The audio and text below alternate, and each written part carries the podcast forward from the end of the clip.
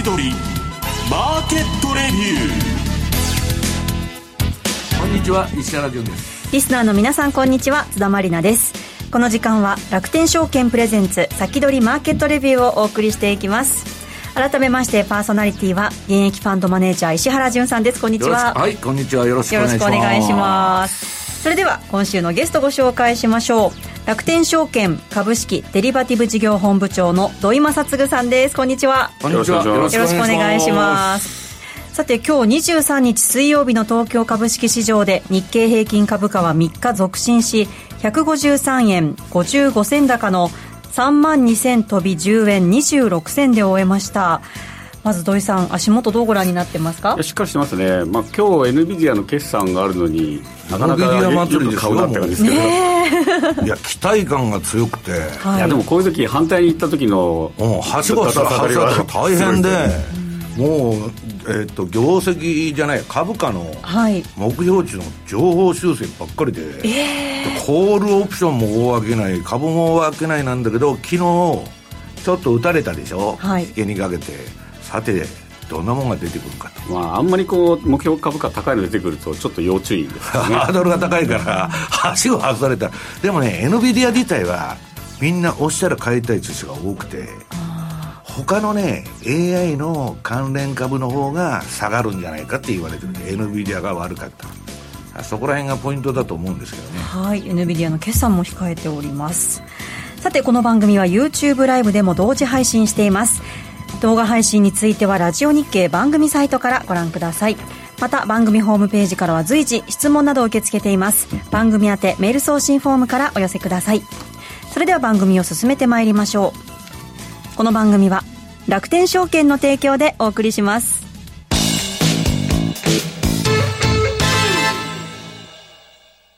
スマホで気軽に米国株投資始めてみませんか？高機能で使いやすい iSpeed なら、お使いのスマートフォンで、米国株式のお取引が気軽にできるんです。相場の急騰、急落に備えて、便利にお使いいただける逆差し値注文機能を追加し、より便利にお使いいただけるようになりました。便利な機能が満載のスマートフォンアプリ、iSpeed をぜひ使ってみてくださいね。詳しくは iSpeed で検索。楽天証券の各取扱商品等に投資いただく際は、所定の手数料や諸経費等をご負担いただく場合があります。また、各取扱商品等は価格の変動等によって損失が生じる恐れがあります。投資にかかる手数料等及びリスクについては、楽天証券ウェブサイトの投資にかかる手数料等及びリスクページや、契約締結前交付書面等をよくお読みになり、内容について十分にご理解ください。金融商品取引業者、関東財務局長、金賞第195号、楽天証券株式会社。ウィークリーマーケットレビュー。さあ、ここからは楽天証券株式デリバティブ事業本部長の土井正嗣さんにお話を伺っていきます。さあ、土井さん、今日はどんなお話でしょうか？えー、っとですね、えー、まずお得なおしお知らせということで、はい、えー、今やってるキャンペーン2つあるんですが、まあ、1つは、あの、つなぎ売りキャンペーンですね。えーとまあ、8月なので、優待銘柄が当然、流通関係中心に多くなってるんで、でこれをまあ応援しようということで、つなぎ売りキャンペーン、8月、9月、まあ、9月は普通の3月決算のものなので、8、9やっぱ多いんで、これぜひあのエントリーしていただくと、えー、グルメカタログまたはポイントプレゼントなんか、まあ、見ただけで美味しそうな美味しそうですよ、美味しそうな。であの優待も一緒に取っていただくとさらにいいと思います。でもう一つがあの入庫キャンペーンやってましてアメリカ株式を入庫するとえーとまあ、漏れなく200ポイントは取れるんですがさらにえー、取引手数料の80%キャッシュバックというおまけついてますので、えーとまあ、アメリカ株投資しようかなと思ってる方は、まずちょっと他の会社からちょこっと動かしていただいて、うん、あのほんのちょこっとでいいので、でそれで200ポイントもらった上で、えー、手数料の8割キャッシュバックも、まあ、これも取っていただければと思います、はい、詳しくは楽天証券のホームページ、ぜひご覧ください、で相場全体のいつもの、えー、週足チャートなんですけれども、まずあの S&P 見ると、えー、8月11日に売り転換した後、うん、まあ難聴、まあ、8月に入ってからちょっと相場も良くないですよね。うん、で、まあ、今日の NVIDIA だけじゃなく、まあ、25日にあのジャクソンホールでパウエルさんが何言うかっていうのをみんなあのワクワクおたおたしてますので、まあ、それでちょっと動きにくいというところはあります。で、ナスダック100、その次のページなんですけど、まあ、こちらも同じく8月11日から、えー、売り転換。長らくずっと上がってきたのが売り転換なので、まあ、この分かりやすい、えー、チャートを見ると、これはちょっと、ちょっと抜いて、抜いといてもいいかなっていう感じですね。9月がどういうさ、毎年、そ、ね、まあそこでそこが来るじゃないですか。で、年末まで上げるみたいなパターンでしょ？まあ、あの、後でお話ししますけど、その、やっぱアノマリーと、あと、その年が荒れてるかどうか、まあ、その辺も関連してくるかと思います。うん、で、日経平均、これもやっぱりトレンドに逆らわない方がいいなというのがよくわかるチャートなんですが、えーと、日経平均の週足を見ると、7月の14日からもう下げトレンドが入ってまして、えーまあ今日は戻したとはいえ、トレンドはやっぱり下になっちゃってるので、えーまあ、この辺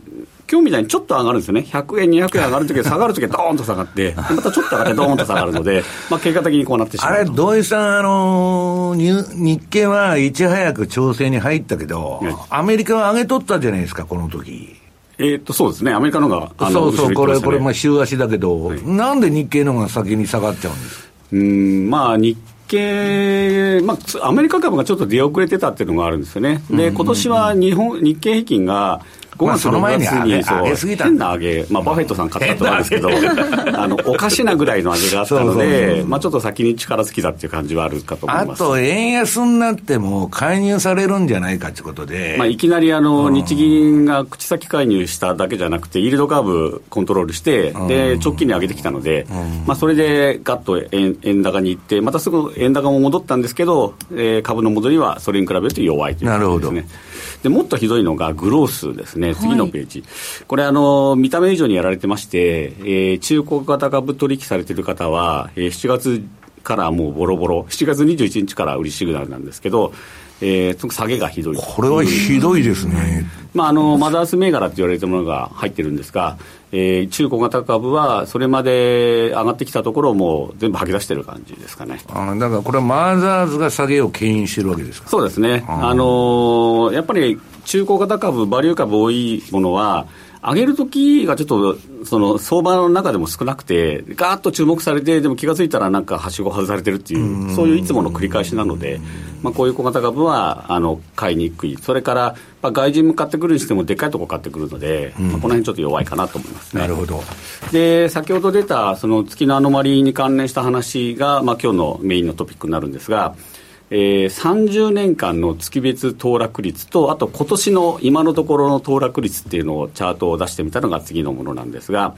まあ、30年間の月別騰落率見ると、えー、これ日本の株が赤いやつですね。あの、チェックみたいな入ってるやつ。で、青いのがアメリカ株なんですが、まあ、3、4は良くて、で、あと6、7、8、9、まあ、特に8、9は特にひどくて、うん、で、10、11、12がいいと、これはいつものパターンなんですが、うんうんうん、で、今年この、えーと、日経平均の2023と赤い線を見ると、5、6が高いじゃないですか。はい、これおかしいんですよ。非常に高い これ、普通はないので、で、アメリカ株も、まあ、6月にぴょんとこんな高いことはあんまなくて、まあ、そういう意味では、まあ、ちょっと変だなと。で、2月はいつも通りなんですね。2月はあんまり良くないっていうのはいつもの通りなんで、まあ、今年ちょっとなんか変な動きしてるなっていうのはこれでわかると思います。まあ、バフェット効果ですかね、これはね。ちょっと出遅れてたところと、あと円安のところを評価して、大きいところ買われたっていうのはあると思いますね。うん、で、あとは相場全体の荒れ具合が関係してて、ちょっと次のあのページ見ていただくと、2019年から2023年の今のところまでの、えー、値動きを見たもので、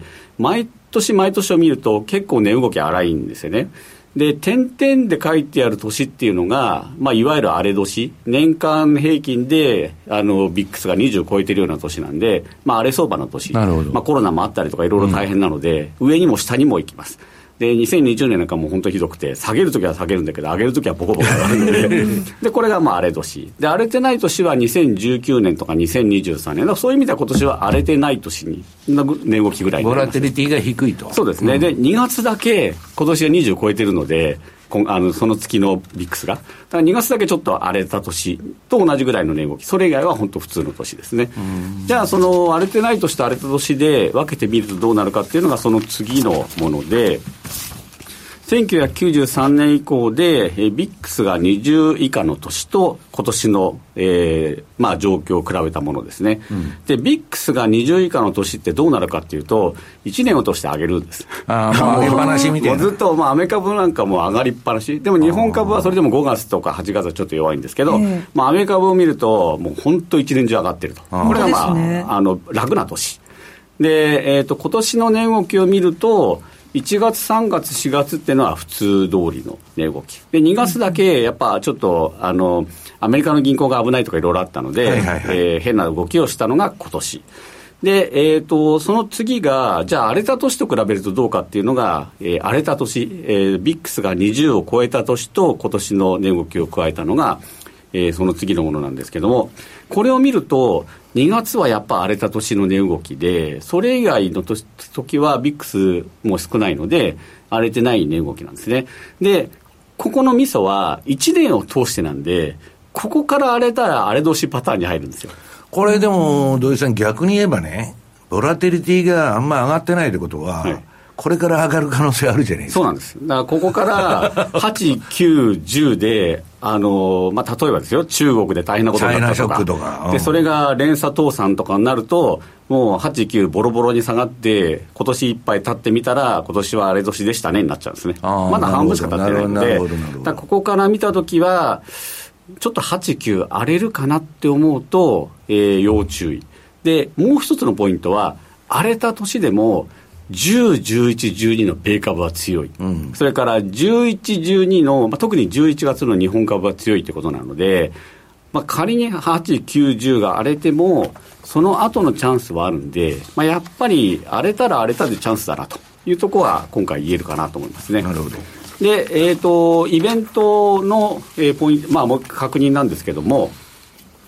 えー、まずジャクソンホールが25日、えーまあ今日の NVIDIA の決算乗り切ったの話ですけど、はい、ジャクソンホール会合が次に、パウエルさんが何言いかわからないと、いや、まだまだ金利上げますよとか、言いかねないじゃないですか。まあ、高派ですからね。で、その後に、まあ一応 G20 はあるんですが、まあ当然9月の20日の FOMC でもう一回上げるのかなとか、どんだけ上げるのかなとか、まあちょっと上げそうな感じにもなってきてるんですが、まあ、9月は、えーまあ、そういう意味では、半ばからあたおたすると。で、最近、上田さんもなんか存在感を示してて、またイールドカーブかとか言い始めると、また円高に増えれるので、そういう意味では、あの、金利だけを見ても、これから9月にかけてはちょちょっと動くと。で、さらに、その先ほどの中国の、まあ、恒大集団だけじゃなく、他のところもあるので、えー、お約束の荒れるナス相場、今後の中国もっと荒れるねっていうのと、まあ、とはいえ、先ほどのアノマリがあるので、荒れた年になっても、9月、10月に、まあ、下がるってことは安くなるので、まあ、そこでボトムフィッシングを狙うと。変えれば、その次の月に儲かるというのはあると思いますね。はい、石原さん、ここまでどうですか？まあ、土井さんのおっしゃる通りで、まずは今日のエノビディア祭りと言われるですね。そうですね。はしご外されるのか。コメント見てもかなり注目が。土井さんもう織り込んでるっていうか、期待感があまりにもすごく期待はしてるんですけど、当然その悪くなった時のそのがっかり感もすごいので、うん、まあそういう意味では、あのー、みんなワクワクなんですが、あとコメント、ワクワクコメントでなんか、水星逆行とか書いてる方がいて、これあんまり言うとなんか、あの、お前は占い信じるのかとか言われるんですけど、あの、テクニカル分析の一つに、ちゃんとその、アストロもあって、アストロロジーで、シカゴではまあ、結構流行ってますよね。で、あの、私が前一応その統計分析したときは、水星逆行あんま関係ないとか出てたんですけど、うん、まあ、あの、そういうの見てる方は、ちょっと荒れやすいとか思うかもしれないですね。どちらかというと、金星逆行の方が関係ありそうだとか。水星逆行はね、まあ、メリマンが言うには、テクニカルが当てにならなくなると、その期間は。はい。それが一番顕著なあれなんですそれはあるかもしれない、ね、私もね、メリマンのソフト持ってるんですよ。昔、あの、二十何万円ぐらいで買いまして、えー、90年代に。まあ、変化日がちょっと多すぎるんでね、うん、どこが変化日なのかわからないっていうのはあるんだけど、いろんなのがあるんですよ、とにかく、その水星逆行だけでなくて、まあ、金星も含めてで、要するに新月、満月もあれば、まあ、いろんなのがあるんだけど、まあ、一種のパターン分析っていうか、統計に基づいた、まあ、あれなんですよね。自分見たときは、地球に近い星の方が影響がありやすいっていうのはありましたね。月とか近いので、結構大きくて、うんうんうん、でも、あの、土星とかまでちょっと遠いので、あんま関係ないとかですね。遠い はい、それでは一旦お知らせを挟みまして、この後は銘柄のお話、土井さんに伺っていきます。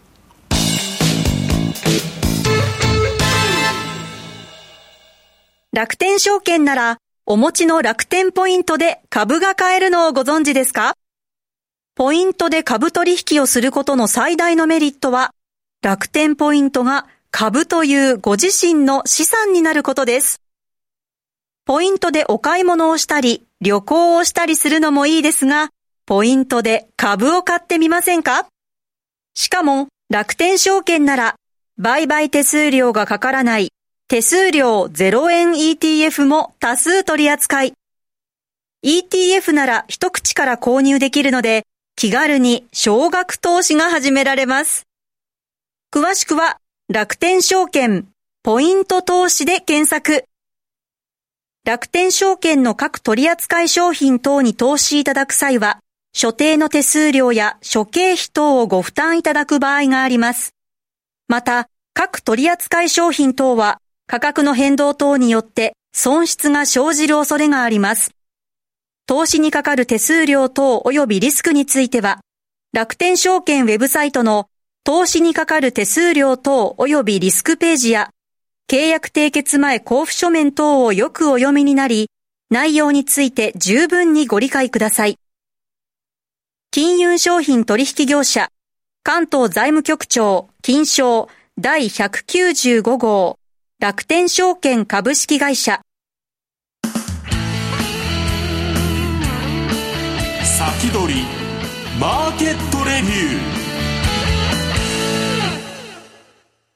さあ、ここからはお待ちかね、土井さんに銘柄のお話伺っていきたいと思います。はい、えっ、ー、と、先月出した銘柄の振り返りなんですけども、先月出した5個の銘柄、ちょっと日本株全体に弱かったのと、中古型が弱かったっていうのがあるので、まあ、電用、いい会社なんですけど、発電機の、ちょっとあんま良くなくてですね、うん、えー、テクニカル的にも悪いふうに出てきたので、まあ、これはもう出た方がいいかなと。さあ、土井さん、パラボリックが悪いってことあそうですね、パラボリックの週足で、まあ、出るタイミングを見てるんですけども、まあ、これが良くないと、うん、それからシマノもあの、ちょっと直前の決算があんま良くなかったんですけど、まあ、あの外人好きな銘柄なんで大丈夫かなと思ったところが、まあ、これは本当、相場全体に引きずられる感じでよくなかったです、ね、暑すぎてね、自転車売れてないですよ あと、ちょっと在庫が コロナの時に売りすぎて、あの在庫溜まってる溜まってるっていうのはありますね。で、この2つは出て、で、米株の、あのまあ、アメリカのセセコンみたいな会社、ナブコセキュリティーズテクノロジーは、これは、えー、5%上がって、まだまだいいので、えー、継続と。それからジョンソン・ジョンソンは、まあ、あの言うまでもなく超有料銘柄ですけども、こちらもまだ大丈夫と。で、面白いところでペット関連銘柄のゾエテス、こちらも、まあ、ちょっと下がってるんですけど、まあ、全般的にはまだまだあのテクニカル的にも粘れるので、これは残りというふうに、えー、判断してます。はいで継続銘柄ではあのちょっと日本株全般的に引きずられてあそろそろ出た方がいいなというふうになっている銘柄が多くありましてえーまあ、トヨタ自動食器はとはいえあの業績も良くて、えー、まだまだいけるので、まあ、残りなんですが、えー、米株のボストンサイエンティフィックはちょっとこう全体の売りが多くなってきたんで1回出ると。それから CF インダストリー、まあ、あの肥料銘柄ですけど、こちらはまだまだ累積リターン15%、16%近く上がってて、うん、えー、大丈夫と。で、えーと、ローバーテクノロジーも大丈夫で、えー、強烈メンテナンス、これいいニュースが出てですね、バコーンと吹き上げまして、はい、で、えー、累積は20%のリターンになってます。で、こちらは継続ですね。で、アメリカのダイキンのようなキャリアグローバル、こちらも良くてですね、もう累積が29.3%になってきたので、なかなかホクホクになってるんですが、まあ、これは継続ですね。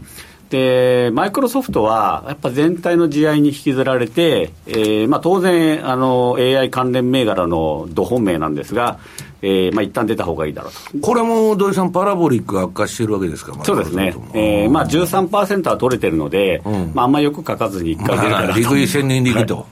で、大福も、あの、もう本当はもっと高かったんですけど、えー、結構下がってしまいまして、えー、まあ日本株全般が下がると、まあ、あの、売られちゃうと。で、こちらも2024年のその日本のトラック問題とかあると、この保管関係の銘柄としてはピカピカなので、またずっと見てて、いいタイミングだったらもう一回入れるかなと思いますね。で、新銘は、こちらについては、あのまだまだ25%儲かってて、えー、大変いいと。でこれ何、あの防衛関連とかそういう話にもなってるんです防衛であの飛行艇出してるんですけど、うん、売上の割合がそんな高くなくて、あそっちのはもう全然大したことないんだ、はい、で特殊車両がやっぱりどんだけ出るかっていうのが、新名の業績かかっています。で最後の新越科学、こちらもピカピカ銘柄の一つなんですけども、まあ、累積で27%取れればいいかなということで、まあ、ちょっと地合い悪いなら一旦出ようという判断をしております。まあ、あの、こんだけ出れ、取れたら、まあ、成功だとは思いますね。新名和でこんな上がったんですか？新名は上がってますね。ねまあ、この辺も丹念にいい銘柄のリストやっぱ作っといて、いいタイミングで入って、えー、もう儲けるという、えー、戦略では非常にいい感じだと思います。で、えっ、ー、と、今日の銘柄なんですけど、はい、お願いします。えーと、ちょっと今、パッと気がついたんですが、7月26日の投資銘柄と書いてあるんです、これ、8月でしたね、ごめんなさい。はい、えー、8月の投資アイデアなんですけど、はい、今日の投資アイデアということですね。はい、えーと、まず、えー、御用建設ですね、えー、海洋土木といえば御用建設。1893ですね。で、まあ、今、洋上風力とか港湾工事、特にあの、えー、地球温暖化で、えー、災害増えてるので、まあ、こういった工事はますます増えていくということで、えー、地合いは非常に強いですね。で、これも、えー、PR10 倍しかないんで、まあ、若干全体の地合いが悪くなってもまだまだ買えると。うん、で、えっ、ー、と、今日面白い、えー、選び方で持ってきたのが2つありまして、はい、いつもはファンダメンタルズが良くて長期で持てるものっていうことで選ぶんですが、うん、今日はあのハンセンベアとカプコンは短期1か月から2か月ってことで持ってきました、で一つのあのハンセンのベアあこれもちょっとごめんなさい。HIS じゃなくて HSI ですね。ハンセン、うん、ちょっとなんか、えー、2032ですね。あの自動変換で 反対になっちゃうんですよね、うん、はいすいません。で、えーと、ハンセンベアの ETN なんですが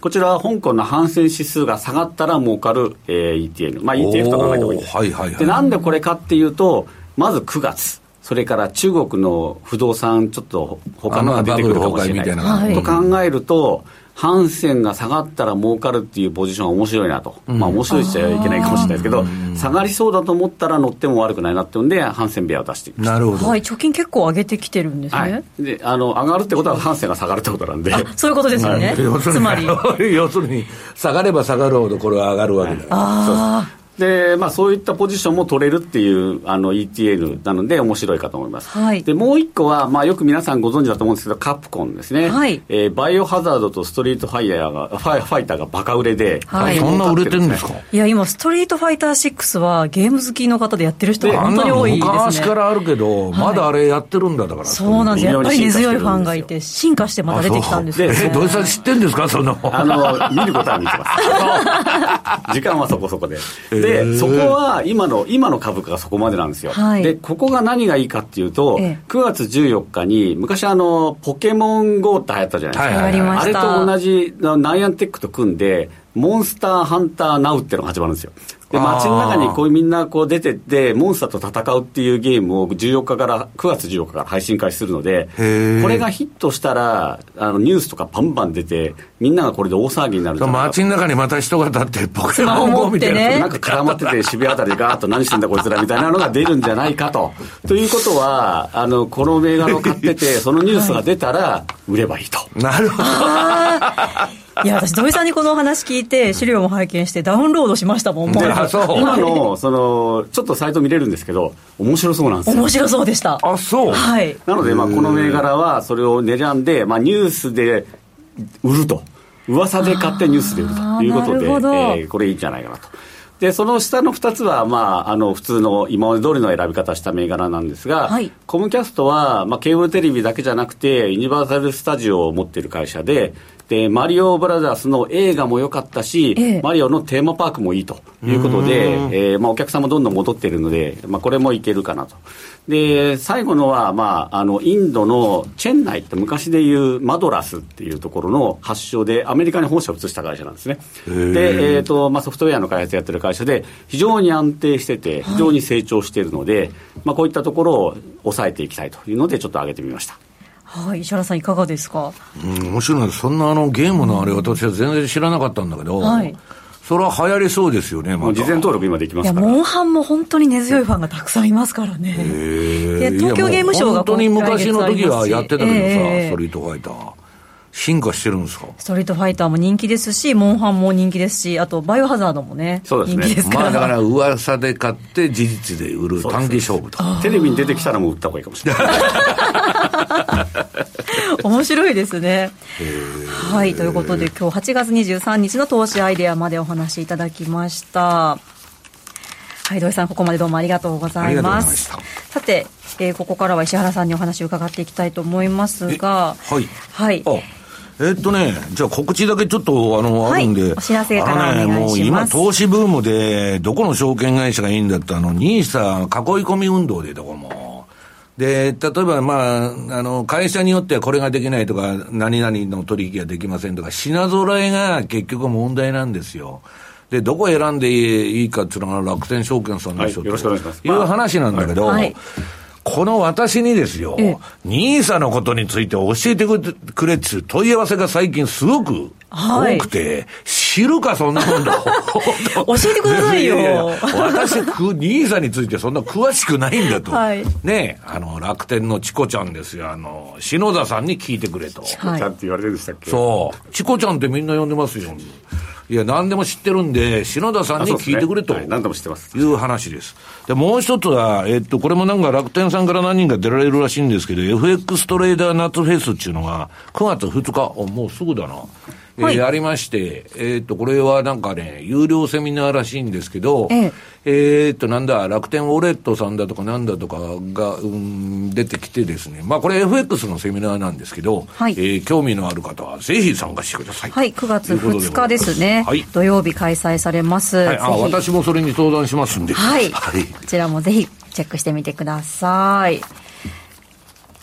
はい、えー、こちらはですね、楽天証券のホームページにえ番組ホームページですね。当番組のホームページにリンクが貼ってあります。先着240名様ということですので、ぜひご参加よろしくお願いいたします。はい、さあ、そして、NVIDIA の決算が控えているという話もね、私もね、NVIDIA のツイート、ツイートって今 X でポストっていうのが、はい、山ほどやっといたんですけど、えー、とにかく期待感が半端じゃないから、土井さんが言われるように、はしご外されたら頭なんだと。んで、聞いてたらあれ、その、引け後に発表なんだって。そうみたいですよね。ど、どうしよう。窓開けたら嫌だ。いや、上上がるのも下がるのも、窓開けた、僕ね、窓開けて大嫌いなんですよ。え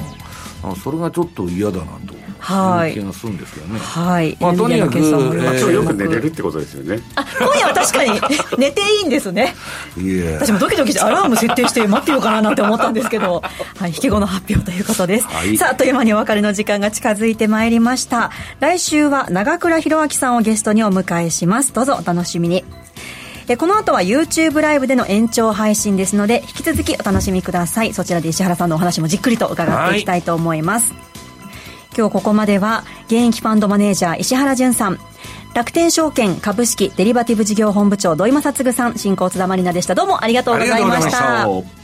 この番組は楽天証券の提供でお送りしました